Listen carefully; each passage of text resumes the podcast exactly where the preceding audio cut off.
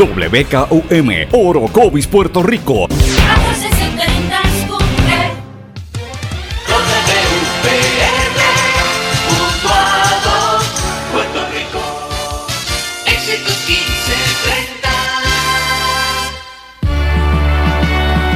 Transmite WEXS Patillas Guayama. XXX 61. Escuchas WMDB desde Fajardo, Puerto Rico, a través del 1480M y a través de www.el1480.net. 1480. Todo lo que dice genera controversia. Cada vez que ella se expresa, los haters se agitan, los políticos tiemblan porque es la única comprometida con la verdad. Periodista, bloguera, relacionista licenciada, analista de la noticia, escritora y le dicen la provocadora en las redes sociales. Y ahora comienza en blanco y negro con Sandra Rodríguez Coto. Bienvenidos a En Blanco y Negro con Sandra. Hoy es jueves 6 de septiembre de 2018, nuestra edición número 97. Por aquí, por la red informativa de Puerto Rico, les saluda Sandra Rodríguez Coto. Ya hoy es jueves. Estamos casi en la recta final de la semana. Hemos tenido una semana un poco cargada. La gente está tensa. Después del fin de semana largo, pues como que todo se, se junta. Muchas informaciones ocurriendo pero sin lugar a dudas, lo que hemos estado discutiendo en este programa, que no lo quieren hablar, porque está ahí, de, la, de la, situación interna en la policía y de que por ahí viene eh, el cambio en la, en ¿verdad? la relación que tiene la policía de Puerto Rico con el gobierno federal, eh, todo eso tiene un impacto y lo estamos viendo en el tema de la, de la violencia. Ayer hubo una masacre bien terrible y eso pues revela y refleja lo que hemos estado denunciando aquí que son los temas meritorios, los temas que, de los cuales tenemos que estar hablando en Puerto Rico. Y si ustedes se fijan, los medios le pasan por encima, como para que usted no piense mucho en el tema, y, y a la hora de la verdad, cuando le toca el problema, entonces se magnifica la situación. Así que por eso es que en esta en este espacio de en blanco y negro con Sandra siempre el énfasis ha sido en traer la información alterna o la misma noticia del, del momento, pero para que usted vea otros ángulos que no le quieren presentar en la discusión pública. Y usted va a llegar a sus propias conclusiones. Mire, usted a lo mejor está de acuerdo, está en desacuerdo. Usted está en todo su derecho de, tener su propia opinión. Pero por lo menos en este espacio lo tratamos de abordar con seriedad, con respeto y con, dándole una, una nueva perspectiva para que usted piense, porque yo no menosprecio la inteligencia del, del, país a diferencia de algunos compañeros. Yo sé que la gente en Puerto Rico es muy, muy astuta, muy inteligente y exige otro tipo de discusión más ponderada de los asuntos. Como todos los días le digo, miren, si usted tiene duda o tiene algún comentario, me lo puede hacer llegar a través de las redes sociales, que es como más fácil, yo les contesto en Facebook, Sandra Rodríguez Coto, o en Twitter, SRC Sandra. Casi siempre me envían eh, comentarios a veces a las 10 de la noche. Yo esa noche pues no los contesto, yo los contesto al día siguiente, pero siempre, siempre este, trato de hacerlo lo más rápido posible si estoy desvelada, pues le contesto por la noche. De lo contrario, pues mire, eh, va, a tener que esperar un día. También le digo, me puede contactar a través de las plataformas digitales de las emisoras que componen esta red informativa, que son Éxitos 1530 en Utuado, Cumbre 1470 en Orocovis, el X61 en Patillas y el 1480 Fajardo San Juan. Bueno, voy a hablar con unos temas generales de las cosas que yo creo que son importantes para la discusión pública durante el día de hoy. Y vamos a, iniciar la conversación de hoy a nivel local. Aseguran que Puerto Rico necesita una nueva ley para el manejo de la basura. Tomás Rivera Chats dice que el gobernador tiene que reclamarle a la secretaria de Justicia en el caso de los furgones desaparecidos. La, la legisladora Naida Venegas dice, yo no soy feminista, pero sí soy pro mujer. La senadora explica su razonamiento. Esto en medio de la polémica que hubo ayer. Ustedes saben que en el, Capitolio la seguridad tuvo que terminar brutalmente una protesta de feministas a favor del aborto en medio de una vista pública. Vamos a hablar de eso en detalle. Masacre en Toa Baja deja tres muertos y un herido. Se han identificado ya a dos de los fallecidos. Detienen al exponente de rap, al rapero y actor Teo Calderón por presuntamente conducir ebrio en, un bloqueo. Teo Calderón lo niega y está llenando las redes sociales con información distinta. El cocinero español José Andrés, aquel que tuvo el contrato por casi 10 millones, publica un libro sobre su ayuda a Puerto Rico tras el huracán. Y este es un tema que no habíamos discutido esta semana, pero es importante. La alcaldesa de Ponce dice que la culpa por las muertes del huracán María no es solo del gobernador, al ser cuestionada por el desempeño del Departamento de Seguridad Pública. Y ella dice que el secretario Héctor Pesquera eh, no atendió las situaciones a tiempo. Dice que hubo agencias que no le respondieron a Ponce durante las primeras semanas después de la emergencia. Proyectan que entraría menos dinero por conceptos de reclamaciones de seguros. En el mejor, de los casos, las aseguradoras solo pagarán entre 8 mil millones y 10 mil millones como pérdidas después del huracán María. Y José Santiago, el alcalde de Comerío, se visualiza en la candidatura como gobernador de Puerto Rico. Cree también que Carmen Yulín sería una buena candidata a comisionada residente. Oigan cómo se está planteando el, mensaje que lo habíamos discutido ya aquí. Merma de un 15% en las exportaciones de Puerto Rico durante el pasado año fiscal, eh, particularmente en la manufactura tras el azote del huracán María. Oigan, y Puerto Rico está invadido por un misterioso insecto. Eso hay una gran preocupación. En añascos ya se está registrando en otras áreas lo que le llaman el chinche besucona o el kissing bug. Vamos a hablar en detalle del tema. En Estados Unidos, Trump advierte contra una masacre en Siria y niega que quiera matar a Assad.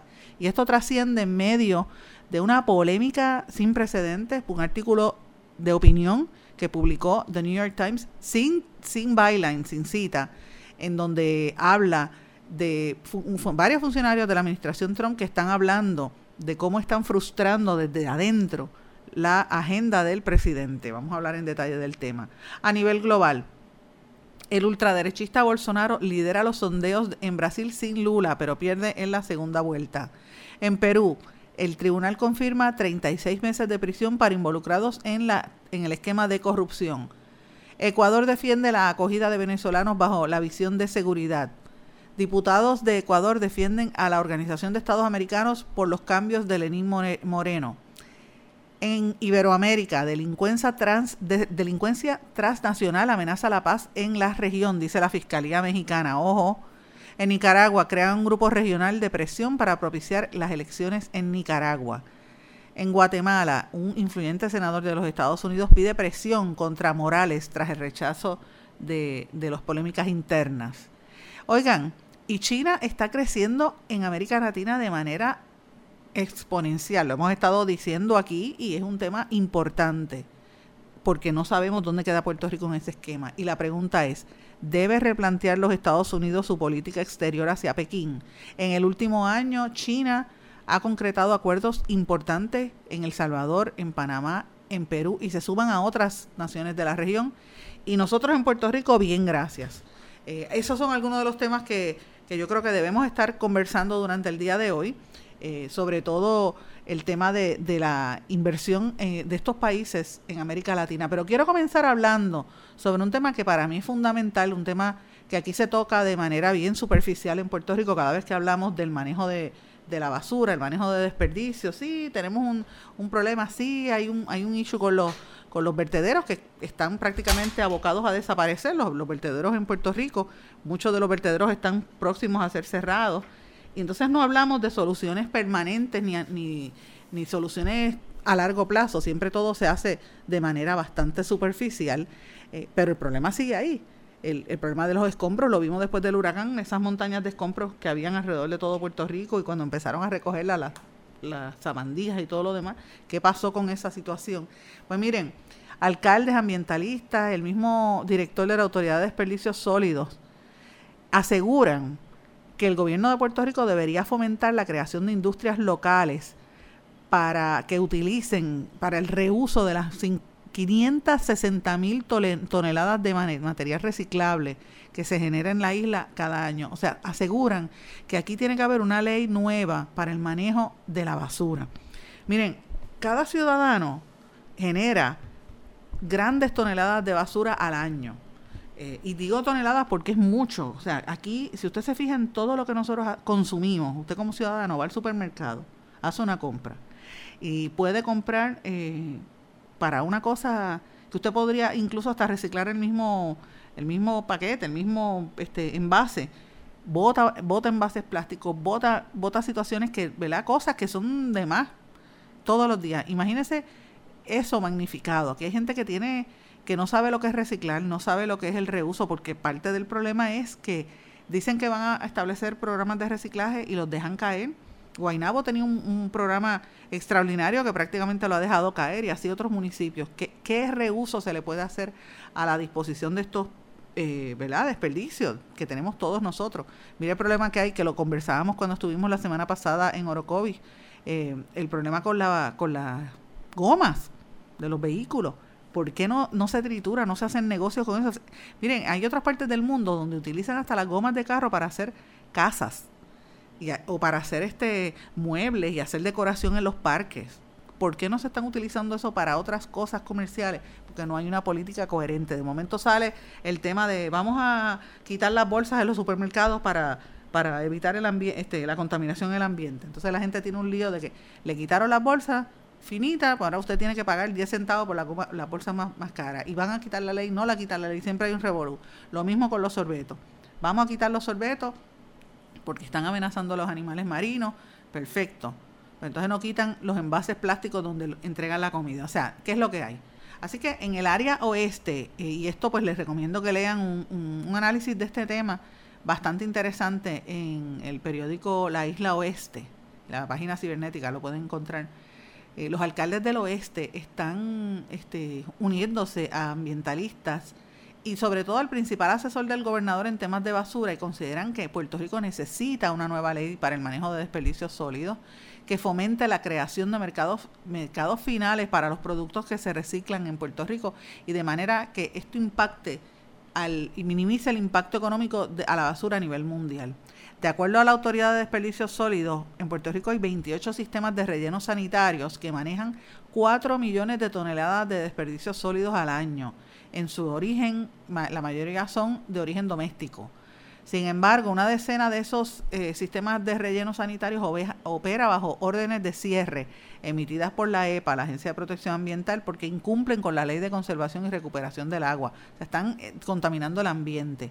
Eh, el principal asesor del, gobernador, Antonio, y el, director ejecutivo de ADS, Antonio Ríos Díaz, que también es obviamente el principal asesor del gobernador, dijo que tres de los siete vertederos de la región oeste están en esa lista negra de la EPA. Eh, Isabela, Laja, Moca, son algunos de los ejemplos.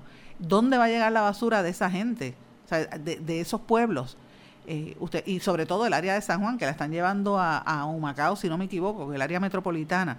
Eh, hay, hay una preocupación seria por el manejo del ambiente eh, hay algunos municipios que obviamente como tienen la situación de, la deuda, han estado tratando de, establecer unas políticas de reciclaje o unas políticas donde se tome conciencia. Por ejemplo, Cabo Rojo, ustedes recuerdan que el, municipio necesitaba 1.6 millones para pagar el recogido de la basura doméstica. Y entonces ellos trataron de hacer el empezar el cobro de basura que lo hicieron en el año 2007 bajo el programa Iniciativa Naranja. Y eso ha pasado en otros en otros municipios. Eso se detuvo si no me equivoco. Está pasando también lo mismo en San Germán está pasando en otros municipios. O sea usted como ciudadano va a tener que terminar pagando para que el municipio pueda recogerle los desperdicios eso va a pasar en todo Puerto Rico los municipios están quebrados usted va a tener que, pagar y encima de eso no se sabe qué va a pasar con esa basura. O sea, tenemos que replantearnos la manera en que se utilizan estos, estos desperdicios. Vamos a una pausa y regresamos enseguida. No se retiren, el análisis y la controversia continúa en breve, en blanco y negro, con Sandra Rodríguez Coto. Se enteraron Juan y María del secreto? No se los habrás dicho tú. Ay, sí, yo se los dije. Se los dije sin querer. En este diálogo, el pronombre lo no se refiere a Juan y María, sino al secreto que les contaron, que está en singular. Juan y María están representados por el pronombre se. En casos como este, se recomienda decir yo se lo dije. No se lo habrás dicho tú. Se lo dije sin querer. El español nuestro de cada día. Dilo bien, dilo mejor. Academia Puertorriqueña de la Lengua Española, Fundación Puertorriqueña de las Humanidades y esta emisora. En los últimos 50 años hemos avanzado mucho en la prevención del tabaquismo. Pero si no hacemos más, uno de cada 13 niños de hoy morirá prematuramente por el tabaquismo. Son 5.6 millones de vidas preciosas que podemos salvar. Juntos podemos lograr que nuestra próxima generación esté libre del tabaco. Más información en surgeongeneral.gov. Rabiosa, yo soy rabiosa. Oye, tú estás loca. ¿Tú no sabes lo que es tener rabia? La rabia es un asunto serio. Es un virus mortal que se transmite de animales a seres humanos por medio de mordidas de cualquier mamífero. En Puerto Rico, el Departamento de Salud atiende a más de 500 personas cada año por haber estado expuestas a rabia. Visita a tu médico veterinario licenciado y colegiado y vacuna a tu mascota. Busca más información en la página del Colegio de Médicos Veterinarios de Puerto Rico. Mantente alerta. Adopta la actitud. Servicio público de esta emisora. Soy activista. Soy dueño de negocios. Yo soy una educadora. Soy pareja. Soy un amigo. Y estoy viviendo con el VIH. Y vivo con VIH. Soy VIH positivo. Junto con más de un millón de personas infectadas en los Estados Unidos. No estamos solos. No estamos solos. No estamos solos. Detengamos juntos al VIH. Infórmese. Hágase la prueba participe. El verbo avanzar tiene varias acepciones en el español general. Por ejemplo, ir hacia adelante. Pude avanzar entre la multitud. Transcurrir el tiempo o acercarse a su fin. Avanza la tarde y se alargan las sombras. Y progresar o mejorar. Rosa ha avanzado mucho en sus estudios. Pero en Perú y Puerto Rico, avanzar también tiene el sentido de darse prisa. Se están acabando los 30 segundos y tenemos que avanzar. Español puertorriqueño. Atrévete y dilo. Mensaje de la Academia Puertorriqueña de la Lengua Española, Fundación Puertorriqueña de las Humanidades y esta emisora. Por las cosas que nos pueden mantener seguros. Las que usamos todo el tiempo sin pensarlo. Las que aguardan en silencio a salvarnos la vida. Y ahora las que llevamos con nosotros a donde vayamos. Muchos dispositivos móviles ahora ofrecen alertas inalámbricas de emergencia, información en tiempo real de fuentes locales en las que confías. Con su sonido y vibración particular, estarás al tanto donde quiera que estés. Y ya regresamos con el programa de la verdad, en blanco y negro, con Sandra Rodríguez Coto. Y de regreso a En Blanco y Negro con Sandra. Bueno, como te, le dije en el segmento anterior, la situación de del manejo de los desperdicios está cada día peor. Como mencioné, y quiero pues precisar un dato porque no, no sé si lo dije claramente, eh, los municipios no tienen el dinero para estar pagando por el recogido correcto de la basura y la disposición de esos, de esos desperdicios. Por eso fue que, por ejemplo, en el caso de Cabo Rojo específicamente, ellos tienen que pagar 1.6 millones de dólares para el, recogido de la basura doméstica. Eso es casi el 12% del presupuesto del municipio, por eso ellos tuvieron que hacer aquel proyecto de iniciativa naranja que tuvo mucha polémica porque la gente no quiere pagar por el recogido de la basura, tiene que hacerlo. El municipio no puede hacerlo gratis. Y, y el problema de esto es que si no manejan no, nosotros como país no empezamos a manejar adecuadamente esta situación, vamos a tener un problema de salud pública en nuestras manos bien, bien cercano el, a unos años, ¿verdad? Y dicen que va a ser incluso hasta peor que lo que vimos durante el huracán María.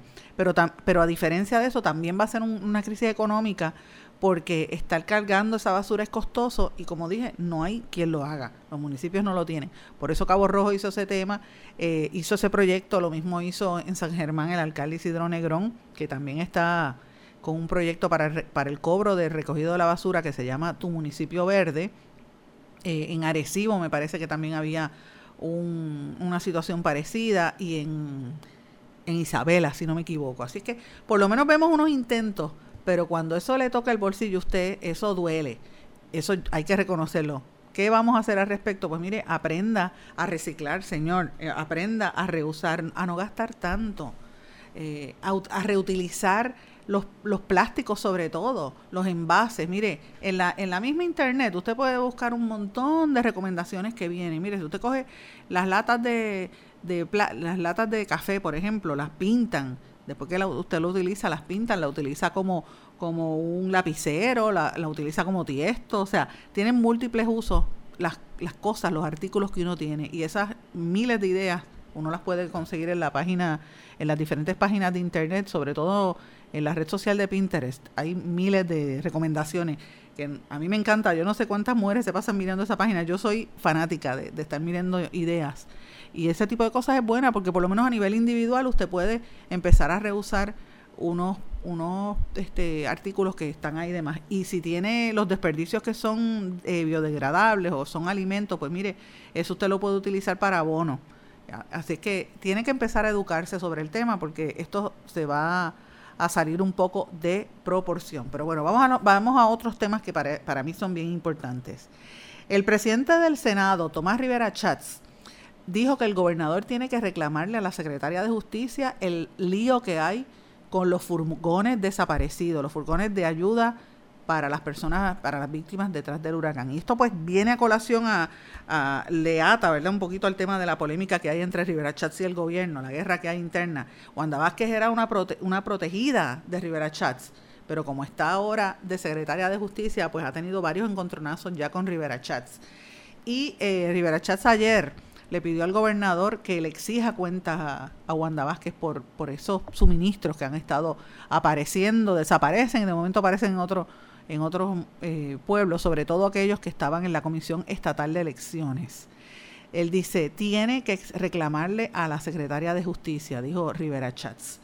Eh, como ustedes saben, eh, algunos de esos vagones pertenecían a la Guardia, a la Guardia Nacional estaban los encontraron en la Comisión Estatal de Elecciones, pero después desaparecieron y después aparecieron en una finca privada en Toa Alta de un allegado al gobernador. El issue de los vagones murió con un comunicado de prensa de la Guardia Nacional, según la secretaria, y miren por dónde va. La persona responsable por las insinuaciones y contradicciones y acusaciones infundadas que pudieran estar haciéndose contra el gobernador, contra nuestro gobierno, es Wanda Vázquez. Ella actuó irresponsablemente en la Fiscalía de Bayamón no eh, hay una investigación en curso, debo decir, de un vehículo relacionado a los vagones y si ella quiere seguir manejando los entuertos de manera errática e irresponsable, lo que tiene que hacer es, eh, eh, lo hace, es un asunto de ella. Esto lo está citando, lo, estoy citando textualmente las expresiones del presidente del Senado, Tomás Rivera Chats. Y, obviamente él está hablando de que estas, estas actuaciones de la Secretaría de Justicia que él califica como erráticas, pues le están haciendo daño incluso a la imagen del gobierno y del, propio gobernador. Ella dice que él dice, ¿qué diferencia hay entre la situación que ocurrió en Patillas, que no había querella, que el alcalde se expresó que era un accidente de las circunstancias que no le permitieron atender y los vagones de la Comisión Estatal de Elecciones? Eh, el secretario de Estado dijo que en el caso de Patillas lloraba ante los ojos de Dios y estos vagones no han llegado a los ojos de Dios para que llore. Merece una investigación y si hay un responsable se debe adjudicar responsabilidad y si no lo hay, pues hay que decirlo. Al alcalde de Patillas no le hicieron nada y debieron expresar luego públicamente que no encontraron nada. En otras palabras, eh, Rivera Chatz está eh, verbalizando, está apalabrando el sentir de todo Puerto Rico. Y en eso pues se lo tengo que, eh, le tengo que dar, reconocer al presidente del Senado, que la gente está preocupada, no es tanto por el, por, por ¿verdad? los titulares de los vagones, sino la molestia generalizada que hay, sabiendo que había, ah, todavía el día de hoy hay gente en necesidad, a un año del huracán, usted pensaría que no, pero lo hay, y, toda, y esa ayuda que se perdió y esa nébula que ha habido para tratar de proteger al, dueño de esos vagones que era contribuyente, pues luce mal y eso genera un, un malestar hacia la administración porque se ve que no maneja las cosas adecuadamente. Y él está haciendo un llamado eh, por el sentir de lo que dice la, de lo que dice el pueblo, pero también un llamado político ahí detrás, porque evidentemente él dice, miren, si ponen a los funcionarios que están haciendo mal trabajo, esto le va a costar a los políticos. Y, y, y además de la de justicia hay unos cuantos en ese mismo, en ese mismo juego.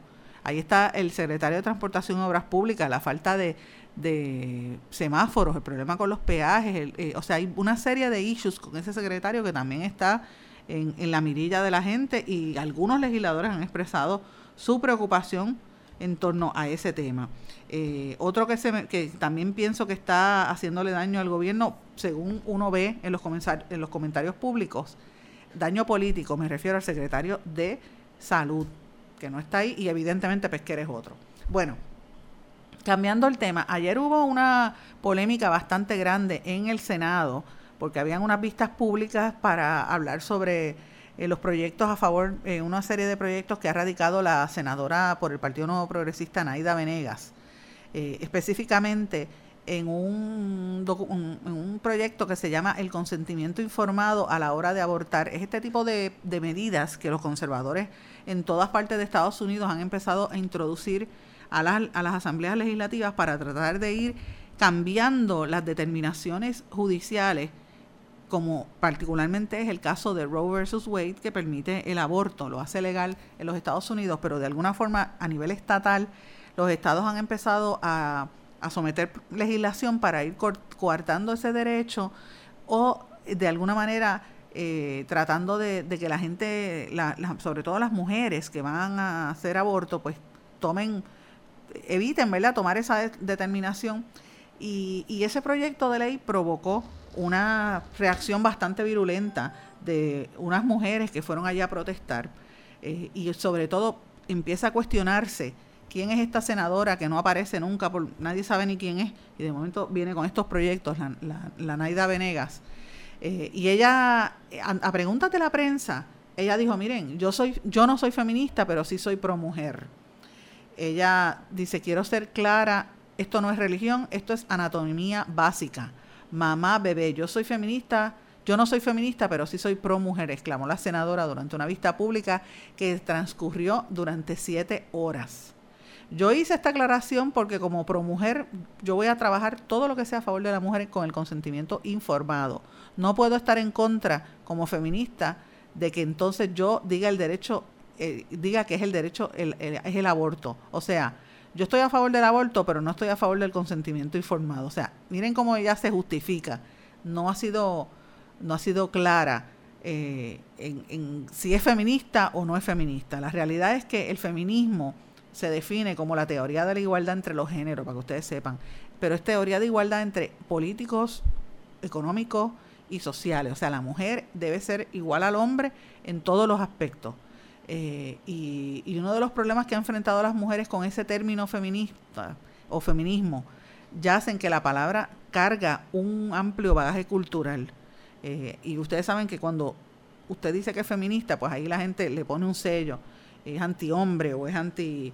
Eh, algunas le llaman feminazi, ese es un tipo, un tito, un título, un tito, Dios mío, perdón, un tipo de, de epíteto. Estaba como los raperos tratando de cortar palabras, un tipo de epíteto para atacar a las mujeres que son feministas.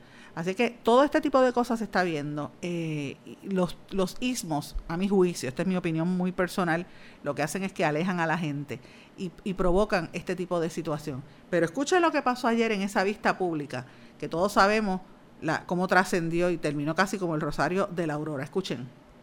Terminaron. Terminaron. hijos. Pero tenemos derecho a decidir. Estamos escuchando la expresión de otros eh, y lo que queremos es que no nos interrumpan a los que están deponiendo. ¿Verdad? El respeto que ustedes reclaman para ustedes deben ofrecerlo para ustedes. Muy bien. Eh, ¿Terminaron? En base a mentiras. Muy bien. Eh, le voy a pedir entonces. Bien, muy bien. Se les escuchó. Se les escuchó. Si no, le voy a pedir entonces seguridad que la saque. Esa voy a voy a parar esta grabación porque es que de verdad es una cosa bárbara. Estas fueron las mujeres que irrumpieron en la en la vista pública a, a discutir sobre el tema de, del aborto. Cuando regresemos vamos a hablar en detalle sobre este tema y les voy a plantear cuál es mi posición en torno a la manera en que se expresan estas mujeres cuando llegan a los sitios. Vamos a una pausa. No se retiren, el análisis y la controversia continúa en breve, en blanco y negro, con Sandra Rodríguez Coto. Se enteraron Juan y María del secreto? No se los habrás dicho tú. Ay, sí, yo se los dije. Se los dije sin querer. En este diálogo, el pronombre lo no se refiere a Juan y María, sino al secreto que les contaron, que está en singular. Juan y María están representados por el pronombre se. En casos como este, se recomienda decir yo se lo dije. No se lo habrás dicho tú. Se lo dije sin querer. El español nuestro de cada día. Dilo bien, dilo mejor. Academia Puertorriqueña de la Lengua Española, Fundación Puertorriqueña de las Humanidades y esta emisora. En los últimos 50 años, Hemos avanzado mucho en la prevención del tabaquismo. Pero si no hacemos más, uno de cada 13 niños de hoy morirá prematuramente por el tabaquismo. Son 5.6 millones de vidas preciosas que podemos salvar. Juntos podemos lograr que nuestra próxima generación esté libre del tabaco. Más información en surgeongeneral.gov. Rabiosa, yo soy rabiosa. Oye, tú estás loca. ¿Tú no sabes lo que es tener rabia? La rabia es un asunto serio. Es un virus mortal que se transmite de animales a seres humanos por medio de mordidas de cualquier mamífero. En Puerto Rico, el Departamento de Salud atiende a más de 500 personas cada año por haber estado expuestas a rabia. Visita a tu médico veterinario licenciado y colegiado y vacuna a tu mascota. Busca más información en la página del Colegio de Médicos Veterinarios de Puerto Rico. Mantente alerta. Adopta la actitud. Servicio público de esta emisora. Soy activista. Soy dueño de negocios. Yo soy una educadora. Soy pareja. Soy un amigo. Y estoy viviendo con el VIH. Y vivo con VIH. Soy VIH positivo. Junto con más de un millón de personas infectadas en los Estados Unidos.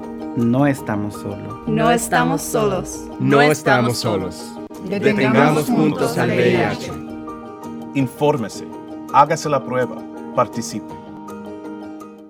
El verbo avanzar tiene varias acepciones en el español general. Por ejemplo, ir hacia adelante. Pude avanzar entre la multitud. Transcurrir el tiempo o acercarse a su fin. Avanza la tarde y se alargan las sombras. Y progresar o mejorar. Rosa ha avanzado mucho en sus estudios. Pero en Perú y Puerto Rico, avanzar también tiene el sentido de darse prisa. Se están acabando los 30 segundos y tenemos que avanzar. Español puertorriqueño. Atrévete y dilo. Mensaje de la Academia Puertorriqueña de la Lengua Española, Fundación Puertorriqueña de las Humanidades y esta emisora.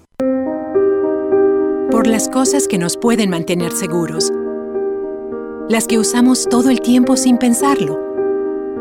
Las que aguardan en silencio a salvarnos la vida. Y ahora las que llevamos con nosotros a donde vayamos.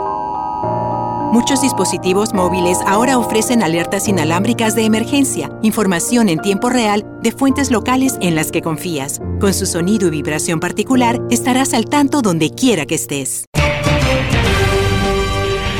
Y ya regresamos con el programa de la verdad, en blanco y negro, con Sandra Rodríguez Coto. De regreso en blanco y negro con Sandra. Bueno, como les puse eh, brevemente, ¿verdad? El audio que ha trascendido de la escaramuza que hubo ayer en esa vista de la senadora eh, Naida Venegas, que ella se presenta a la senadora como una senadora pro mujer, pero en contra de- del aborto. Y, y empieza a discutirse el tema de lo que son las feministas y el feminismo y qué te hace una mujer que busque la igualdad de los géneros en términos políticos, económicos y sociales, qué te hace un activista y qué no te hace, ¿verdad? Toda esa, toda esa discusión surge cuando vienen este tipo de proyectos que lo que tratan es de coartar algunas determinaciones que habían sido adelantos eh, en términos políticos, ¿verdad? Para, para lo que es la igualdad de las mujeres. Y durante esa vista de ayer, que lo que está buscando es imponer controles al aborto, y lo que, y además de eso, una situación adicional que, que ha generado mucha polémica entre las comunidades gay, lésbica, transexuales, etcétera, es lo que llaman las, las- las- que se prohíban las llamadas terapias de conversión, que son eh, una serie de terapias donde ponen a, a religiosos a darle terapia a los niños que tienen eh, ¿verdad? Eh, sentimientos o tienen expresiones de, de ser eh, de homosexuales o que tienen ¿verdad? alguna diferencia en términos de, de orientación sexual y les dan estas terapias, casi todas religiosas, que son unas terapias de conversión. Se sabe en todas partes de los Estados Unidos que nunca han tenido efecto esas terapias. Eh, y obviamente pues esto generó esa polémica en el Capitolio.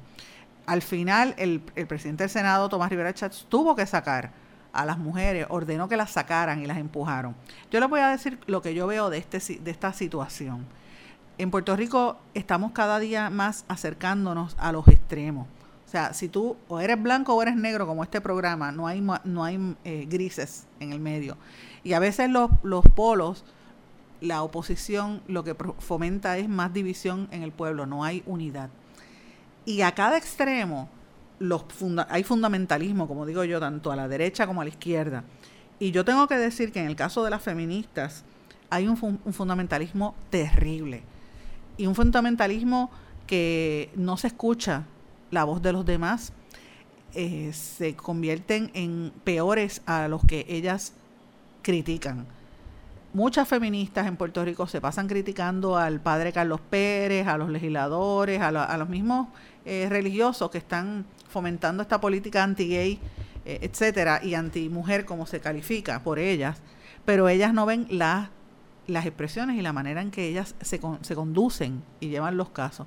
El proyecto de ley que está en discusión fue presentado en conjunto por Batia, eh, particularmente el de la terapia de, conversión, que son unos procedimientos que tratan supuestamente de cambiar la homosexualidad en los pacientes y que no tienen una base eh, científica. Ahí está Eduardo Batia, Zoela Boy, Juan Dalmau y Miguel Pereira. Ellos presentaron ese proyecto y de momento empezó esa polémica ayer en el Capitolio, eh, donde los deponentes no les dejaban hablar, las mujeres entraron gritando eh, y, se mantenían de pie con banderas y, unos, como si fuesen unos banderines verdes, ¿verdad? Tratando de hacer una expresión que yo creo que es una falta de respeto. Si usted que y ellas reclamaban que no había espacio, pudieron haber hecho una manifestación afuera sin, sin interrumpir los, los trabajo. Es una, una táctica que utilizan estos grupos para llamar la atención y lo que hacen es lucir mal. Generan que más personas las rechacen. Estas son las mujeres que en algunos sitios utilizan el epíteto de feminazi, como dije en el segmento anterior. Las catalogan como fanáticas, sin pensar. Y yo tengo que decir que sí lo son. Y yo tengo incluso que hasta decir por estos micrófonos que yo tengo mi duda, esto es una opinión muy personal, y siento que en algunas ocasiones las manipulan y que son eh, incluso hasta, hasta podrían ser eh, pagadas por algunos sectores. Yo no estoy diciendo que, las, que fue específicamente el caso de ayer, pero en otras circunstancias eh, los, he visto y yo lo expresé públicamente, específicamente en el caso del alcalde de Guaynabo, Héctor O'Neill, cuando uno veía a las feministas protestando de una forma, gente que ni siquiera era de Guaynabo, protestando entonces aplaudían a la, a la, a la, a la que imputó al alcalde, que mira, a lo mejor el alcalde sale convicto, pero deje que llegue el proceso judicial.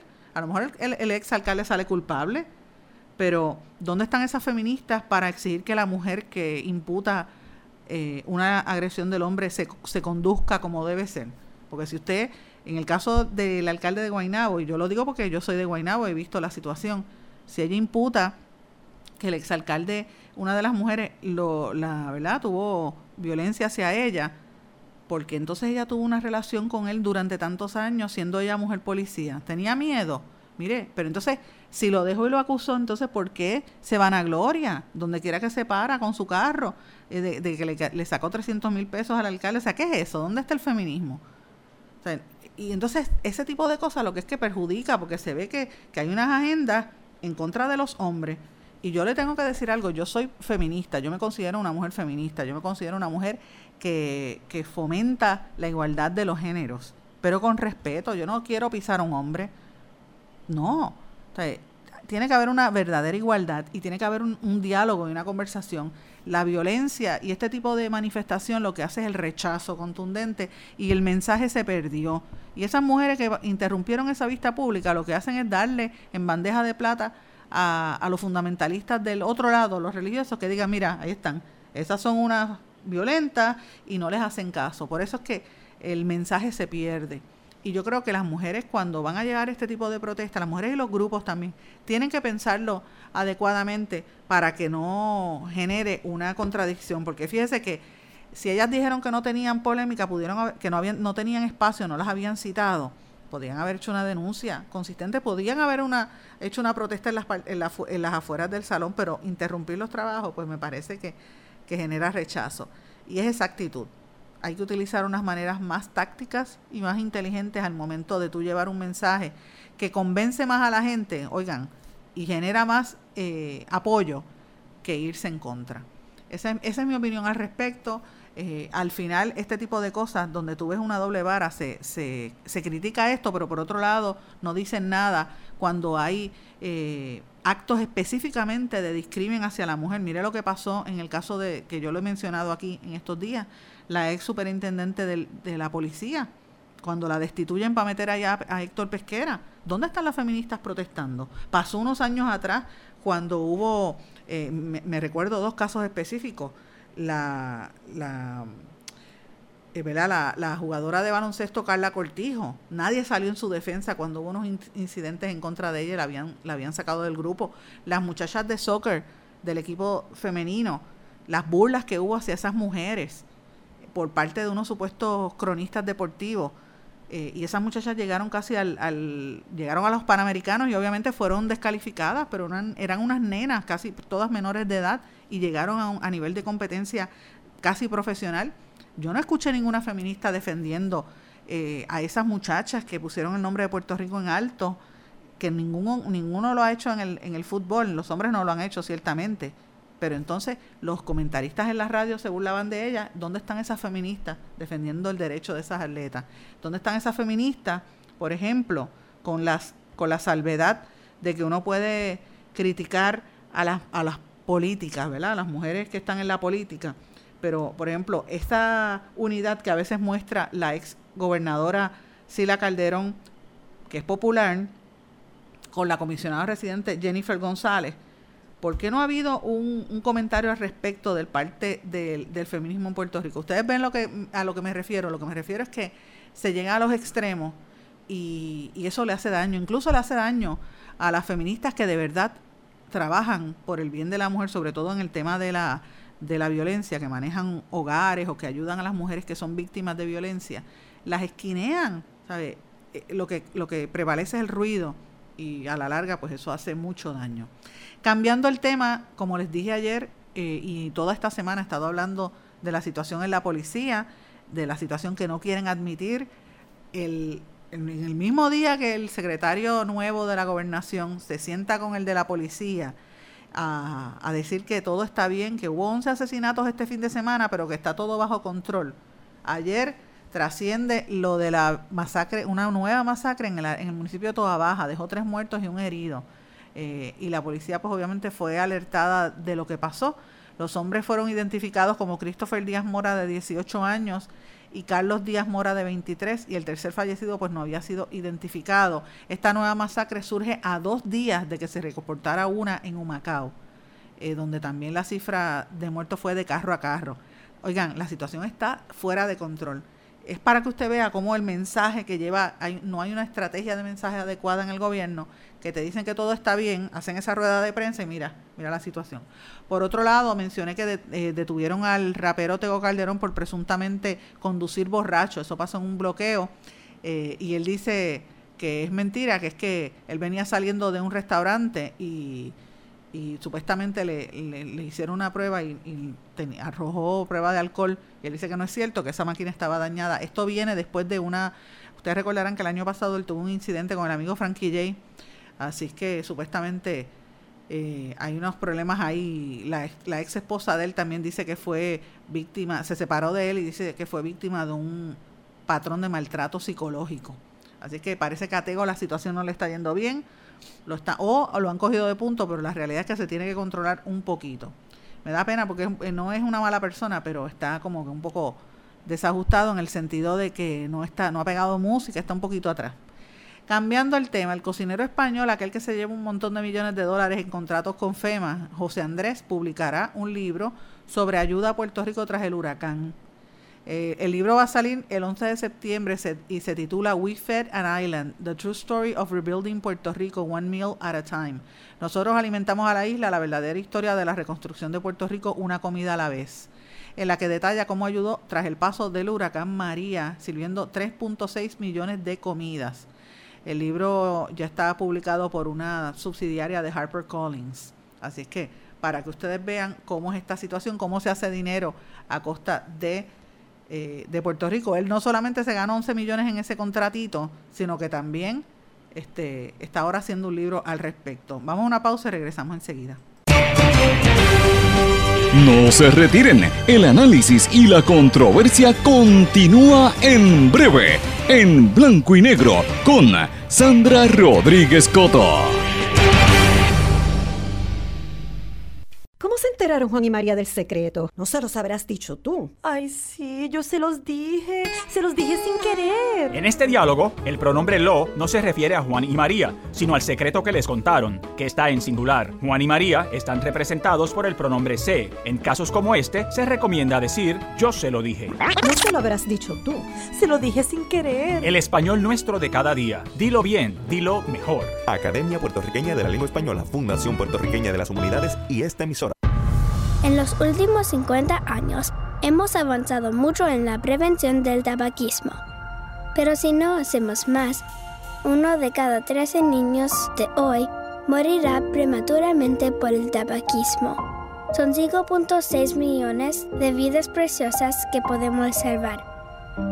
Juntos podemos lograr que nuestra próxima generación esté libre del tabaco. Más información en surgeongeneral.gov. Rabiosa, yo soy rabiosa. Oye, tú estás loca. ¿Tú no sabes lo que es tener rabia?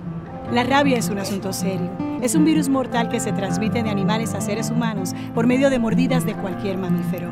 En Puerto Rico, el Departamento de Salud atiende a más de 500 personas cada año por haber estado expuestas a rabia. Visita a tu médico veterinario licenciado y colegiado y vacuna a tu mascota. Busca más información en la página del Colegio de Médicos Veterinarios de Puerto Rico. Mantente alerta. Adopta la actitud. Servicio público de esta emisora. Soy activista. Soy dueño de negocios. Yo soy una educadora. Soy pareja. Soy un amigo. Y estoy viviendo con el VIH. Y vivo con VIH. Soy VIH positivo. Junto con más de un millón de personas infectadas en los Estados Unidos. No estamos solos. No estamos solos. No estamos solos. Detengamos juntos al VIH. Infórmese. Hágase la prueba. Participe. El verbo avanzar tiene varias acepciones en el español general. Por ejemplo, ir hacia adelante. Pude avanzar entre la multitud. Transcurrir el tiempo o acercarse a su fin. Avanza la tarde y se alargan las sombras. Y progresar o mejorar. Rosa ha avanzado mucho en sus estudios. Pero en Perú y Puerto Rico, avanzar también tiene el sentido de darse prisa. Se están acabando los 30 segundos y tenemos que avanzar. Español puertorriqueño. Atrévete y dilo. Mensaje de la Academia Puertorriqueña de la Lengua Española, Fundación Puertorriqueña de las Humanidades y esta emisora. Por las cosas que nos pueden mantener seguros. Las que usamos todo el tiempo sin pensarlo. Las que aguardan en silencio a salvarnos la vida. Y ahora las que llevamos con nosotros a donde vayamos. Muchos dispositivos móviles ahora ofrecen alertas inalámbricas de emergencia, información en tiempo real de fuentes locales en las que confías. Con su sonido y vibración particular, estarás al tanto donde quiera que estés. Y ya regresamos con el programa de la verdad, en blanco y negro, con Sandra Rodríguez Coto. De regreso a esta parte final de En Blanco y Negro con Sandra. Bueno, en, en Añasco los ha invadido una, un insecto, ahí es como una, una plaga de insectos. Dicen que estamos en los últimos tiempos, dice mucha gente, ¿verdad? Pero dicen que están la cantidad de insectos conocidos como el triatomino, le dicen la chincha besucona o el kissing bug. Tiene a la gente bien preocupada en la zona oeste. Tengo que preguntarle a mi cuñada que es de por allá de, de, de Añasco, a ver si su familia lo ha visto, pero dicen que está eh, no solamente en el pueblo, sino en el área particularmente cerca de la costa, en Añasco, lo han divisado también en Rincón, lo han visto también en Mayagüez y en Cabo Rojo. Hace más de dos semanas que están viendo que vienen esas nubes de insectos y de momento eh, por la mañana se encuentran muchos de esos muertos en los balcones de la casa, la gente está asustada. Entonces uno tiene que pensar contra, están apareciendo los insectos y también la gárgola, ¿qué es lo que está pasando aquí?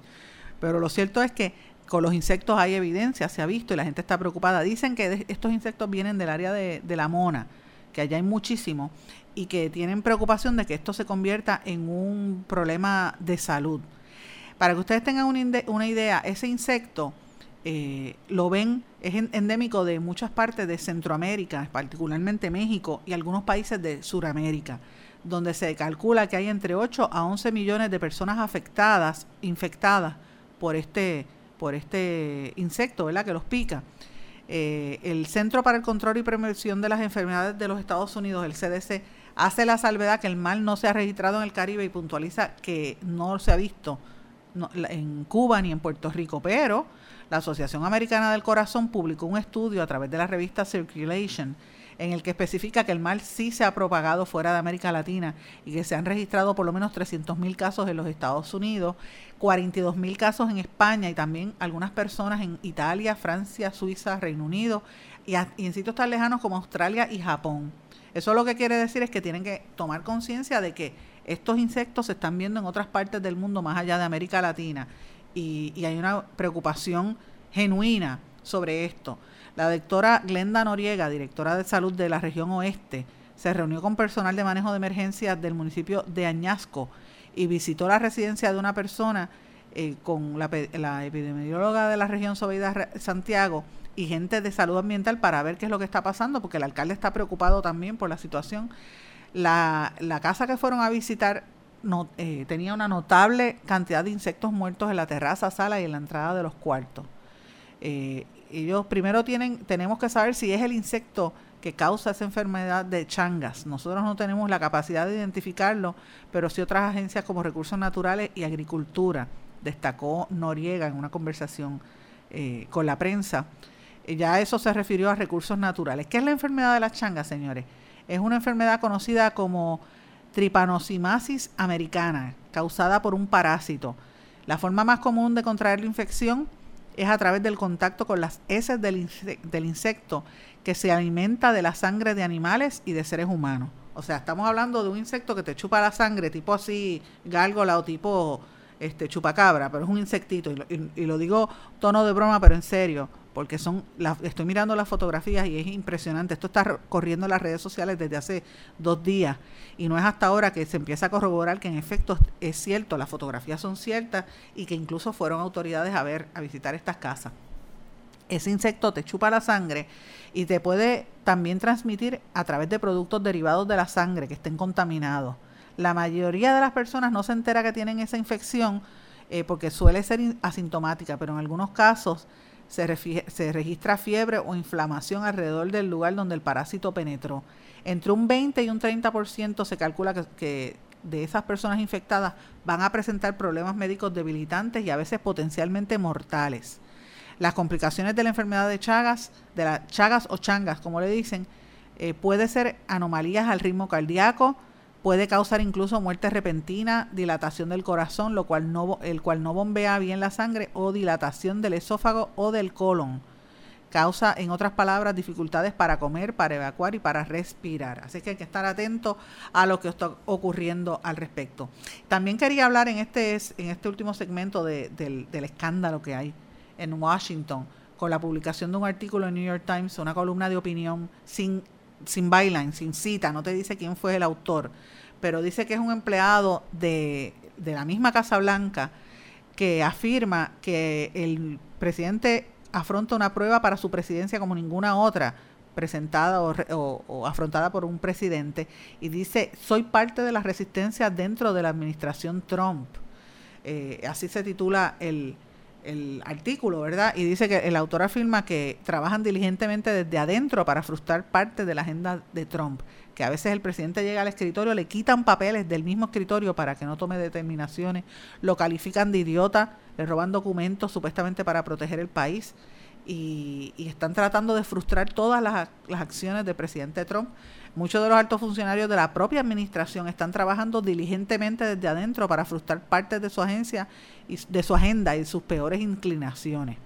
Según este funcionario que escribe en el New York Times, dice que la raíz del problema es la amoralidad del presidente. Cualquiera que trabaje con él sabe que no está amarrado a ningún primer principio discernible y que guíe su toma de decisiones. Dice que que no quieren que la administración tenga éxito, algo que choca con las políticas del presidente que asegura que continúa actuando de manera perjudicial a la salud de la República. Eh, es bien raro que se publique un ensayo que sea anónimo, pero este, tiene tantos detalles que es evidente que, que quien lo redactó es alguien bien cercano al, al presidente y por eso Trump ha reaccionado de una manera iracunda. Le llamó cobarde, le llamó que es una vergüenza al New York Times y empezó a, a criticarlo. Dijo que tanto el New York Times como CNN y todos esos medios pues están haciéndole daño al periodismo y daño al país. Y esas son las cosas, incluso los, los, los acusó de, de traidores, de traición a la República, que son grandes eh, palabras mayores, ¿verdad? Eh, uno no suele ver este tipo de, de artículo así con como si fuese anónimo, a menos que no sea un editorial, ¿verdad? El editorial formal, que tú sabes que quien lo escribió fue la junta editorial o, o los que dirigen el medio. Pero este en particular, que salió sin, sin byline, pues preocupa grandemente a lo que está ocurriendo en Estados Unidos y, obviamente hay que mirarlo porque cuando empiezan esas filtraciones y la reacción tan iracunda de Trump es que parece que Trump sabe que es cierto lo que está diciendo y que es alguien cercano a él. Así que hay que estar mirando con detalle lo que está ocurriendo allí. Oigan, y termino el programa de hoy hablando de, la inmigración. Usted sabe que mucha gente se está yendo de país, de los países. Estamos viendo la, la, inmigración en Venezuela todos los días, los miles de personas que se van y en otras partes del mundo. De aquí de Puerto Rico se están yendo a la República Dominicana. Pero cuando, antes de empezar a uno a ver las, las, las migraciones de, de, ciudadanos, los primeros en irse de un país, siempre se, los primeros que se van, siempre son los millonarios. Esos son los primeros. Cuando usted empieza a ver que los millonarios empiezan a irse de un país, es que eh, se anticipa que va a venir una crisis, eh, falta de seguridad financiera, hay algunos problemas en términos de impuestos y entonces todo eso amenaza el estilo de vida de los millonarios y por eso que los ricos empiezan, son los primeros en salir. Esto lo confirma un estudio del Global Wealth Migration Review elaborado por el New World Wealth, una consultora de mercado en Sudáfrica. Y dice que normalmente antes de que empiece una migración masiva, usted ve que hay una migración de personas ricas eh, y la investigación incluyó el análisis de aquellos individuos con fortunas netas de más de un millón de, dólares en 90 de las mayores economías. En América Latina estudiaron la migración de personas acaudaladas de Brasil, México, Colombia, Argentina, Chile, Perú, Venezuela, Uruguay, Panamá y Paraguay. Cuando no hay crisis, el escenario económico es favorable, los millonarios consideran otros factores para mudarse, como la educación y la salud. Pero obviamente ahora se están yendo por, por comodidad. Ahora mismo los que más, la fuga de multimillonarios eh, van este, en esta orden. Los más multimillonarios que se van de su país son China, los chinos, seguidos, que son como 10.000 multimillonarios, seguidos por India, Turquía, Reino Unido, Francia, Rusia, Brasil, Indonesia, Arabia Saudita, Nigeria y Venezuela. Oigan esto, los, ricos de Venezuela se están yendo, se están yendo del país ante la crisis. ¿Cómo migran los, los millonarios? Pues cada vez usted ve las, la, ellos poseen grandes propiedades y empiezan a irse, buscan unas visas especiales y empiezan a, llevarse toda su propiedad con los sitios. ¿Para dónde es que se van? Mira, los chinos se van para Estados Unidos, Canadá y Australia. Eh, los de Turquía para Europa y los Emiratos Árabes. Los rusos están yéndose a Estados Unidos y también al Caribe. Los, de, los venezolanos millonarios se van para los Estados Unidos. Entonces usted ve que las personas ricas que empiezan a ir a, a, a mudarse a un mismo lugar las propiedades empiezan a subir el precio de las propiedades porque buscan casas más caras. Eso está pasando en el mundo. Para que sepan, existen cerca de 15.2 millones de ricos en el mundo, considerado, considerando aquellas personas que tienen una fortuna superior a un millón. De ellos, 584 mil personas son multimillonarias, clasificadas en esta categoría los que tienen 10 millones o más. Y en tercer lugar están los mil millonarios, los billionaires, ¿verdad? Como dicen en inglés, eh, que esa palabra no existe en español que tienen más de mil millones en fortuna, que esos son 2.252 personas en el mundo. O sea, esos 2.252 personas ganan más dinero que el resto de la humanidad. Eh, y la riqueza privada pues está creciendo mucho en países que uno pensaba que eran del tercer mundo como Sri Lanka, India, Vietnam, China y Mauricio. Mientras eso sucede, ¿qué está pasando en Puerto Rico? ¿Dónde están los millonarios? Con la ley 2022 llegando a comprar las propiedades a precio de pescado abombado. Y usted y yo que somos los pelados que vivimos en este país, pues mira, tenemos que mirar lo que está pasando eh, y ver a quién va a ser el nuevo dueño de los terrenos y el nuevo dueño de, de las cosas, porque es así, nos están quitando, en el caso nuestro, las, las propiedades para darse a la gente que viene de otras partes, por desgracia. Con esto termino el programa de hoy, no sin antes recordarle que me pueden contactar a través de las redes sociales de En Blanco y Negro con Sandra o Sandra Rodríguez Coto en Facebook o de las emisoras que componen la red informativa. Será hasta mañana, que pasen buen día. ¿Se quedó con ganas de más? Busque a Sandra Rodríguez Coto en las redes sociales o acceda a en blanco y negro.blogspot.com porque a la hora de decir la verdad solo hay una persona en la cual se puede confiar. Sandra Rodríguez Coto en blanco y negro.